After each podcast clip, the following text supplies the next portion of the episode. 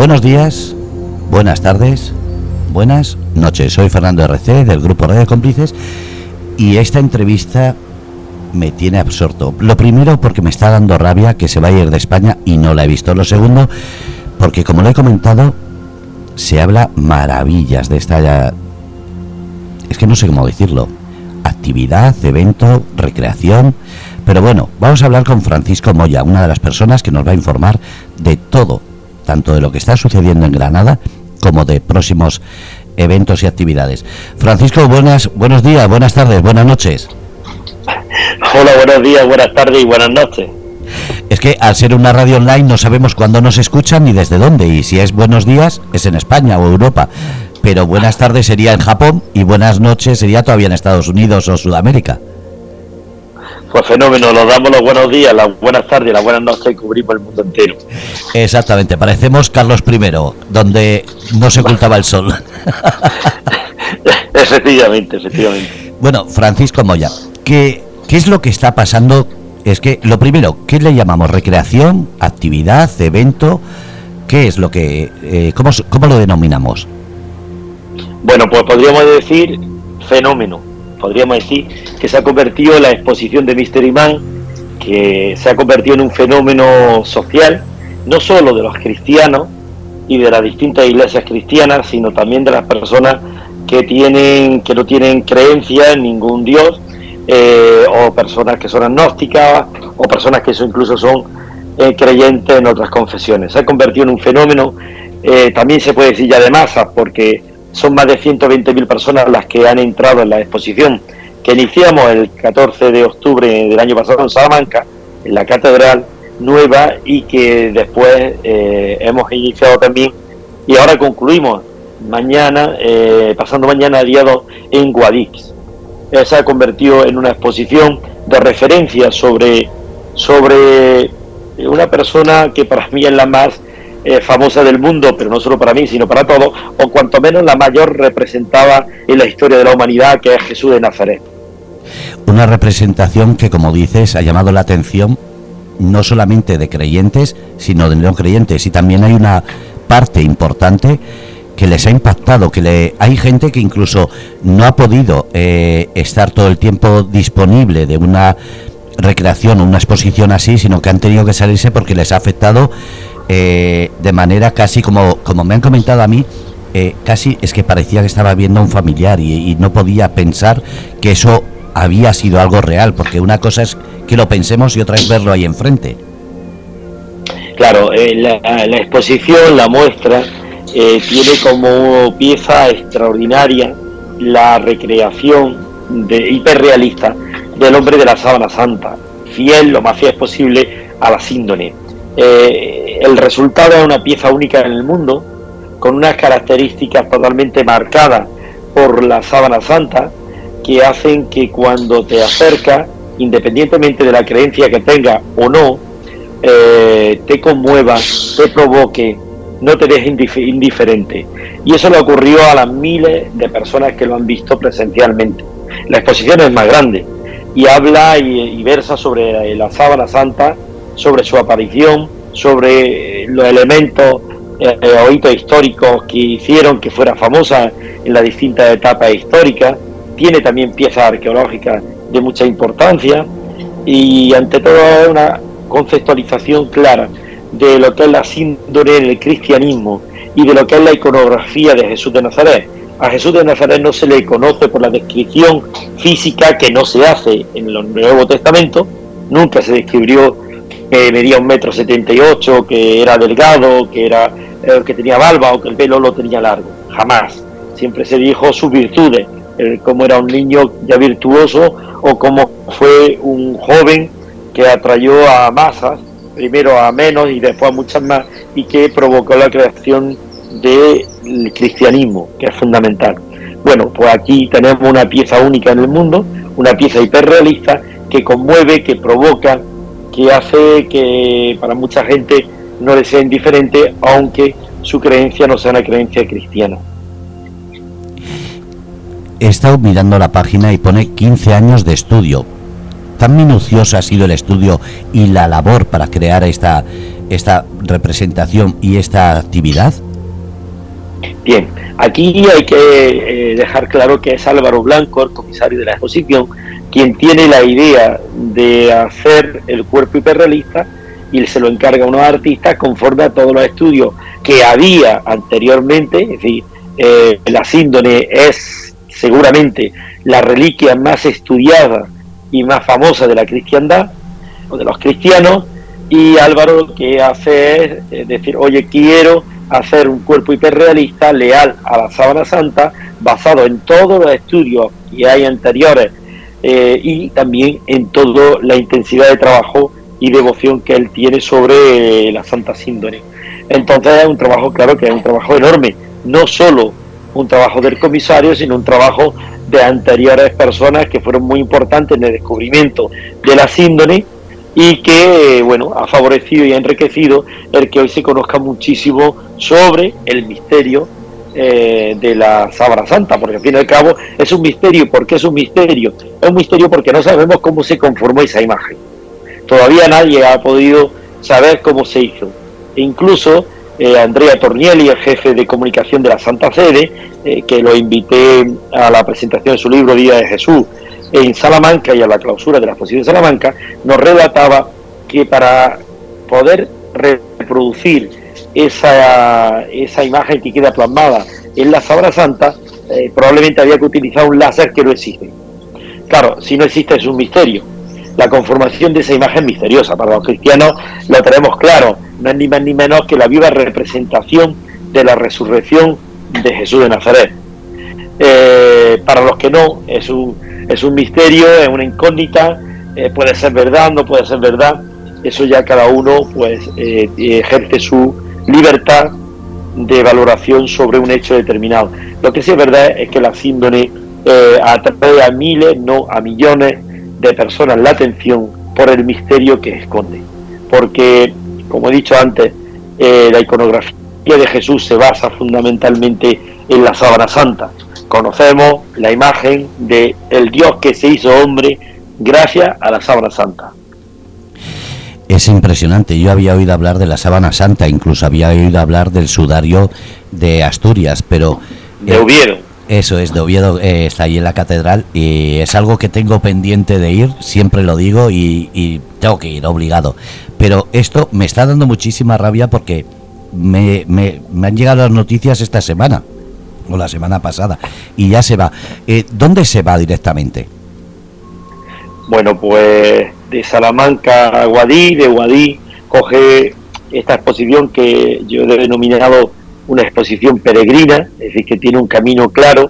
Eh, lo que no sabemos dónde son las sedes. La siguiente sí sabemos que es en Quiolla, en la provincia de Venecia, justamente al lado de Venecia. va a ser la iglesia de Santo Domingo, Santo Doménico, eh, que es un sitio espectacular. Quiolla es una ciudad de unos 45.000 habitantes, es una isla, igual que también lo es eh, Venecia, y que, eh, bueno, eh, me pidió el alcalde que fuera a la exposición allí, y la verdad es que es una alegría que finalmente pueda ir a un emplazamiento tan bello como es Quiolla.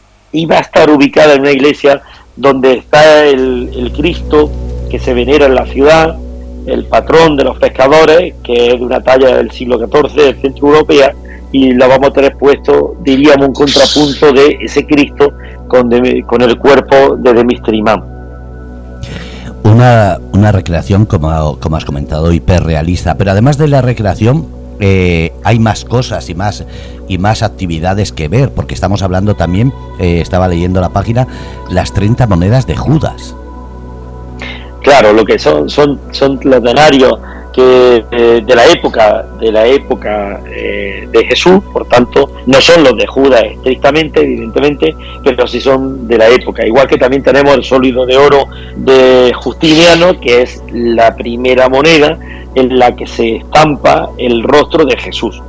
Sí, realmente eh, se lanza de la época romana, que reúne las características de la que podría ser aquella que entró por el costado de Jesús de Nazaret y, bueno, es lo que se ha hecho, es todo un trabajo eh, de, una exposición que quiere contextualizar eh, que es la pasión de Jesús, quién es Jesús, eh, iconográficamente y todo versando sobre la Santa Sintonía, sobre la sábana santa, que es un elemento fundamental. También tenemos evidentemente un facimi autorizado de la sábana santa y, bueno, una, una sala inmersiva sobre la iconografía de Jesús. Eh, tenemos también un eh, videomapping sobre el negativo de la sábana santa, que es una pieza muy, muy bonita. Y creemos que la exposición, según lo que nos dice las miles de personas que ya la han visitado, es una exposición distinta, diferente, una exposición donde no deja a nadie indiferente y que gusta muchísimo es algo que espero eh, que después de estar por todo el mundo vuelva otra vez a España. ¿Esa es la intención o esto es algo que como siempre se cataloga y se premia más fuera que aquí? Porque que vaya de, Salamanca a Guadix sin recorrer más España es lo que me ha llamado la atención. Me la han pedido, me la han pedido en más espacio y tengo que pedir perdón porque no, no podemos ir a todo, evidentemente, porque solo tenemos una exposición y no tenemos réplica, podríamos tener cuatro exposiciones, podríamos tenerlo. Eh, la técnica lo permite, pero no es el objetivo de la empresa, no es el objetivo de la exposición. Queremos que sea una pieza y una exposición única que recorra el mundo, los cinco continentes en los próximos 19 años, que sea una exposición que ayude a entender en un, con un lenguaje súper actual, es decir, de hoy, a una sociedad de hoy, y la sociedad de hoy no solo son los jóvenes, sino también las personas mayores, todos los que vivimos en esta sociedad, con una forma un poco distinta de contar lo mismo. Es una exposición muy atractiva, es una exposición muy atrayente, es una exposición muy cercana y es una exposición para todos los públicos. A la pregunta, eh, ¿volverá a España? Sí, volverá a España. Eh, ¿Cuándo? Bueno, eh, yo creo que ahora le toca hacer un recorrido internacional, empezamos en el norte de Italia, un sitio maravilloso, eh, tengo peticiones de medio mundo, es cierto, peticiones de Londres, peticiones de San Petersburgo, peticiones de Praga, peticiones de República Dominicana, de México, de medio mundo. Pero eh, la exposición es una e iremos haciendo esta peregrinación pues, conforme llegue. A mí personalmente eh, me gustaría que pasara por los cinco continentes, y me hace muchísima ilusión que también pasara eh, por África, eh, ya que el interés ha despertado en todo el mundo. Yo he visto el clipping que ha tenido, el eco mediático que ha tenido primero en Salamanca y ahora en Guadix, y el interés es muy grande, por tanto haremos todo lo posible para que sea una exposición que llegue no solo a las grandes plazas, entendiendo por las grandes urbes, sino también a plazas que son muy grandes, pero en población son muy pequeñas y creo que una exposición de este tipo ayuda muchísimo eh, a todos los niveles.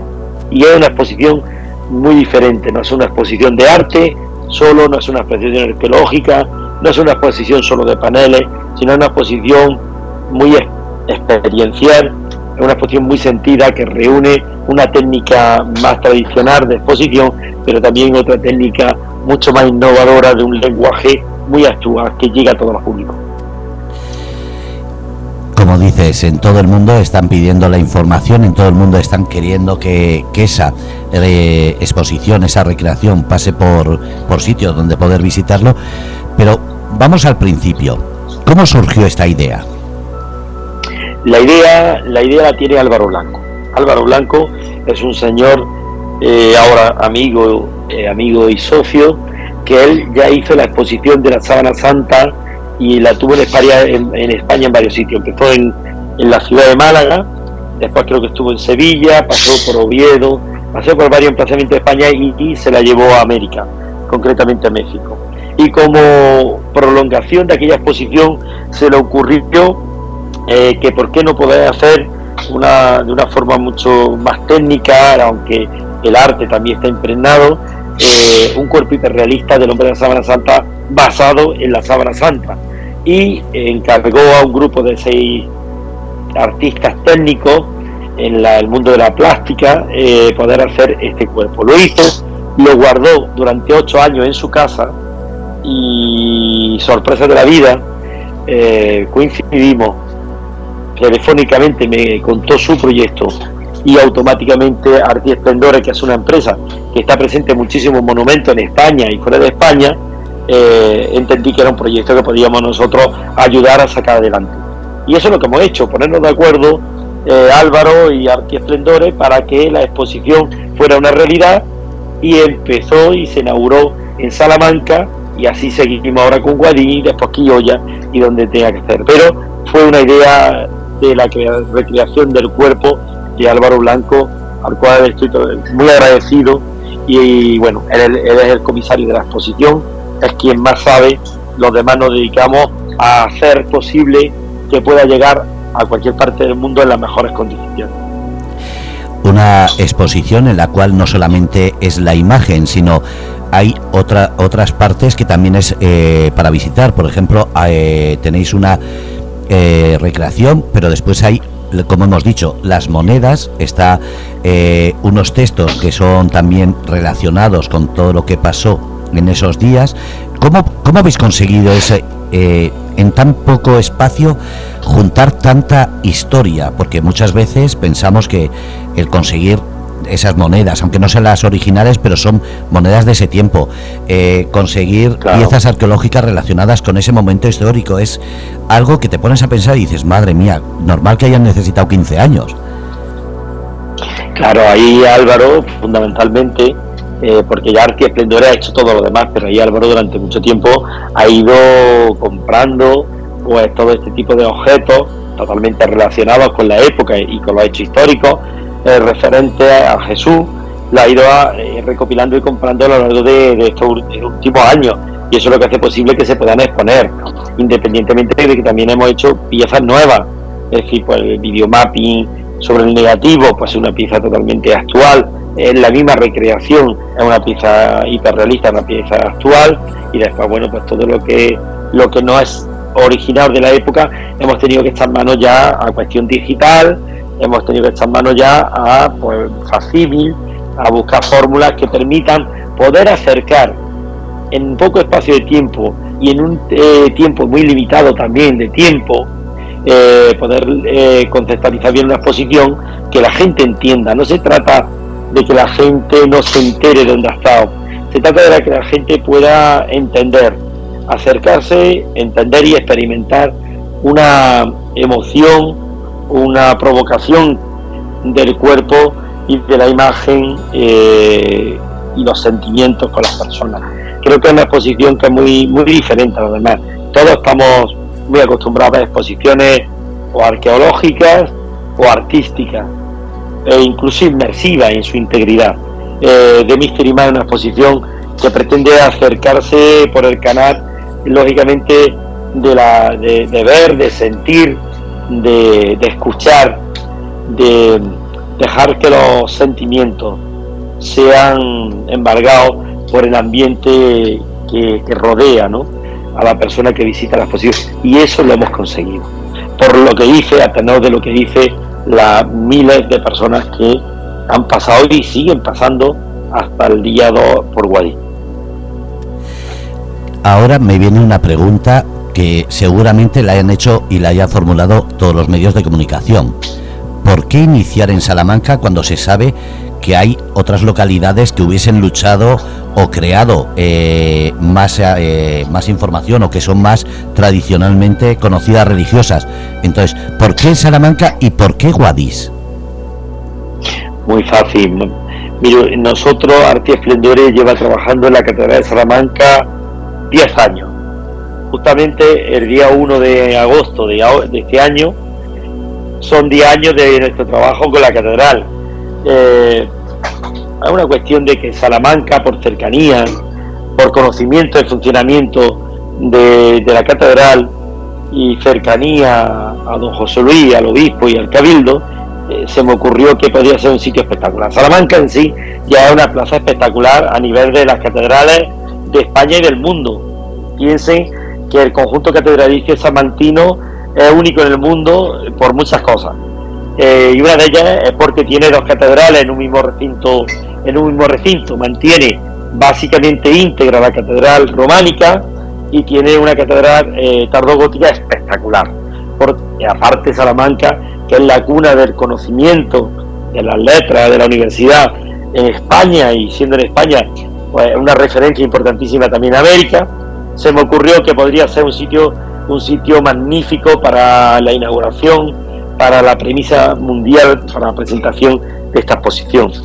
Eh, y también porque Álvaro Blanco es salmantino. Y creo que para él era un regalo que en su tierra se, se pudiera hacer. Y así fue. Presenté el proyecto a don José Luis Retana, eh, obispo de Salamanca, le pareció correcto. Presenté el proyecto posteriormente al Cabildo Catedralicio, lo vio perfectamente bien y nos pusimos mano a la obra. Se inaugura en Salamanca. ¿Y por qué Guadix? Porque yo ya sabía que no íbamos fuera de España para inaugurar el 31 de julio en Quioya. Y antes de sacarla de España quería que fuera a nuestra tierra. Nosotros somos, somos granadinos, somos jiennenses y Guadí concretamente eh, es el primer proyecto que esta empresa inauguró hace ya 13 años. Por tanto, era un detalle con nuestra tierra, era un detalle con la Catedral de Guadix como cliente, primer cliente de esta empresa, y también como Guadix, que fue la primera diócesis que se crea en la península ibérica. Creo que por muchas razones, Guadix, aún no siendo un emplazamiento tan grande, pero históricamente muy importante y para el cristianismo también, podía ser, eh, podía ser la segunda sede antes de salir justamente ya a nivel internacional. Esas son las las únicas razones por las que se ha hecho en un sitio y en otro. No es una exposición que tenga que ir a los espacios más grandes del mundo, ni, mucho menos. Es una exposición que tendrá su camino y que será un camino de peregrinación allá donde, allá donde se quiera ser cogida o acogida. Y en eso estamos justamente.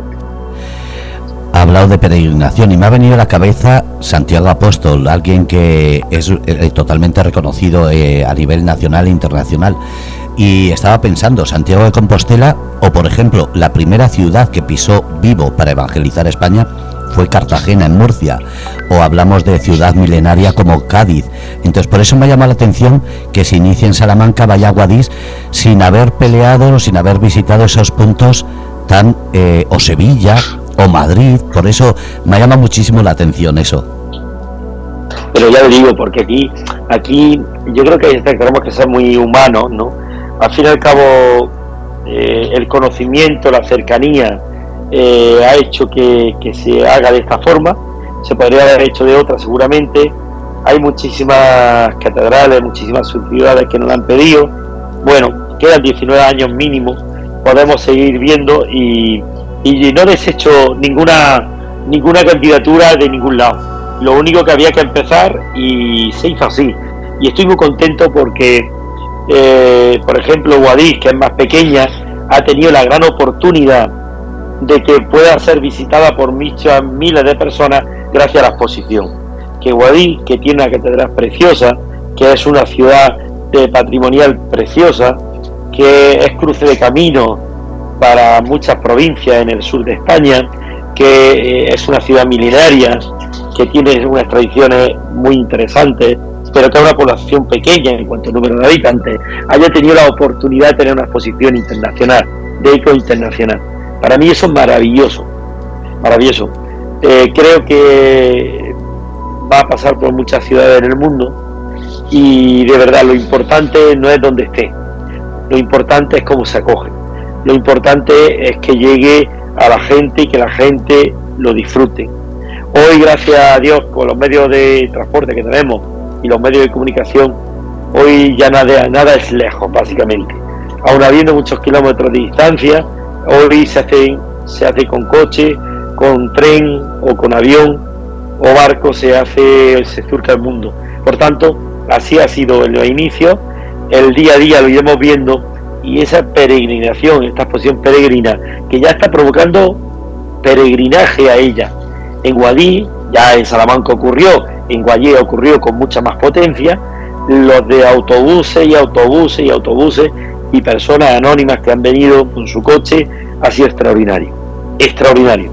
Y ya sí, ya sí con deseo de peregrinar, a ver, a acercarte a esa imagen hiperrealista del hombre de la sábana santa, que para los cristianos es Jesús de Nazaret. Es que, como dicen, no solamente una cuestión de fe, una cuestión de religión, sino es una cuestión histórica.